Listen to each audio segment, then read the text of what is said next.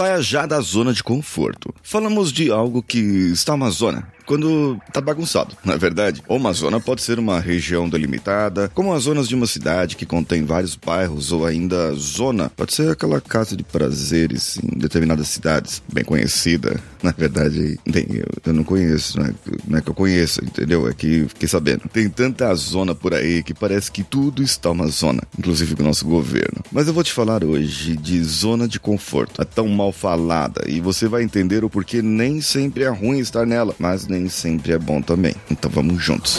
Você está ouvindo o Coachcast Brasil a sua dose diária de motivação.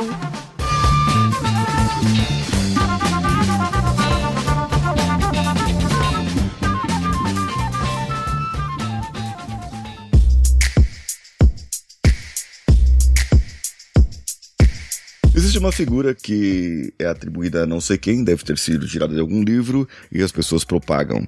Em que você tem a zona de conforto, onde você está ali confortável, está tudo é, é, normal para você, e depois você tem a zona de aprendizado e a zona de crescimento. Mas o que a pessoa não fala é que tanto a zona de aprendizado quanto a zona de crescimento também são zonas de conforto, são zonas diferentes. Você pode estar na sua casa e ter uma vida normal, entrar no emprego, sai às 8 e sai às 5 horas da tarde, vai para sua casa, janta, dorme e tudo mais. Só isso. É o que você faz. Você e sua família no final de semana vão curtir um cinema, um shopping, um passeio no parque, alguma coisa desse tipo. Uma vida normal, corriqueira. Ou vai pro churrasco com os amigos, ou vai pro futebolzinho com os colegas. Bem, você está na zona de conforto.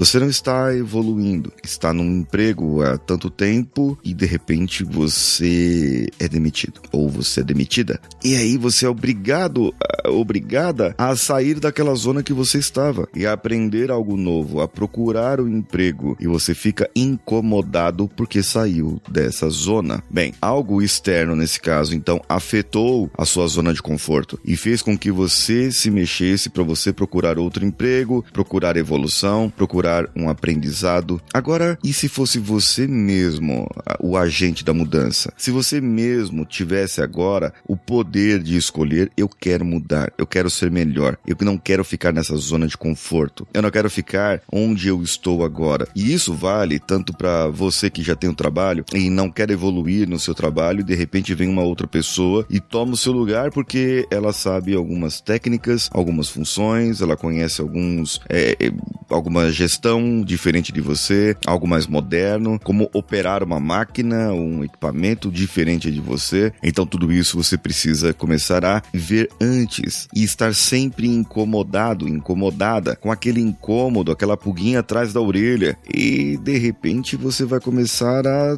começar a aprender um monte de coisa. Vai aprender, aprender, aprender e vai criar algo chamado zona de aprendizado. Ah, zona de aprendizado, eu estou aprendendo, eu estou desenvolvendo, eu estou no curso tal, eu estou no, no, falando com uma pessoa tal, eu fiz um curso disso, fiz um curso daquilo, fiz um treinamento daquilo outro. Aí vai passar dois anos, três anos, você está no mesmo emprego, no mesmo local, produzindo as mesmas coisas, fazendo as mesmas coisas e fazendo mais curso e mais curso e mais curso. Você entrou na zona de conforto de novo. Aquela sua zona de aprendizado só serviu para que você conhecesse mais coisas, mas você não aplica, você não vê onde aplicar, você não vê como a necessidade da aplicação, como unir aquilo ao seu trabalho, ao que você faz. Talvez você esteja querendo trocar de carreira, então nesse caso você precisa aplicar de uma maneira diferente. Veja, existem várias zonas. E agora você, apesar de estar na zona de aprendizado, você está com obesidade mental. Sabe tanta coisa, tanta coisa, tanta coisa e não aplica, não gasta. E com isso você não evolui. Bem, sabe que muitas vezes a gente, quando está na, na parte do aprendizado,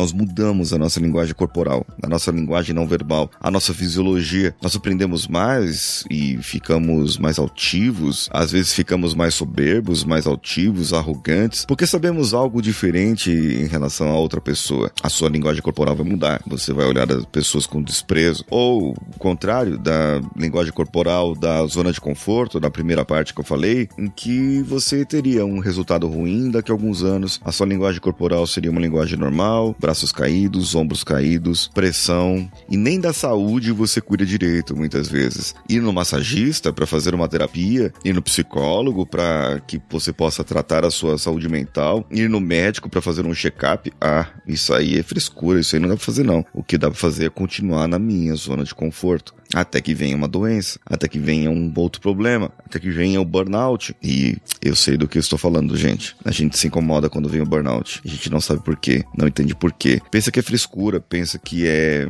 é qualquer coisa que aconteceu, mas é, nós precisamos nos cuidar. Nós, seres humanos, precisamos nos cuidar. Sabe? É muito mais fácil desistir das coisas. E isso é verdade. É muito mais fácil desistir porque existe uma razão para você ficar na zona de conforto. Tem mais benefícios do que se mexer e mudar agora. Mas aqui eu vou te fazer uma pergunta para finalizar aqui. Ano que vem, você nessa mesma situação, desse mesmo jeito que você está agora, qual será a sua frustração? A sua frustração vai ser maior ou não? Então, ó, se não for para mudar por causa do medo de agir, mude por causa do medo dessa frustração. Comente comigo o episódio lá no meu Instagram, arroba Paulinho Siqueira, que sou eu. Um abraço a todos e vamos juntos!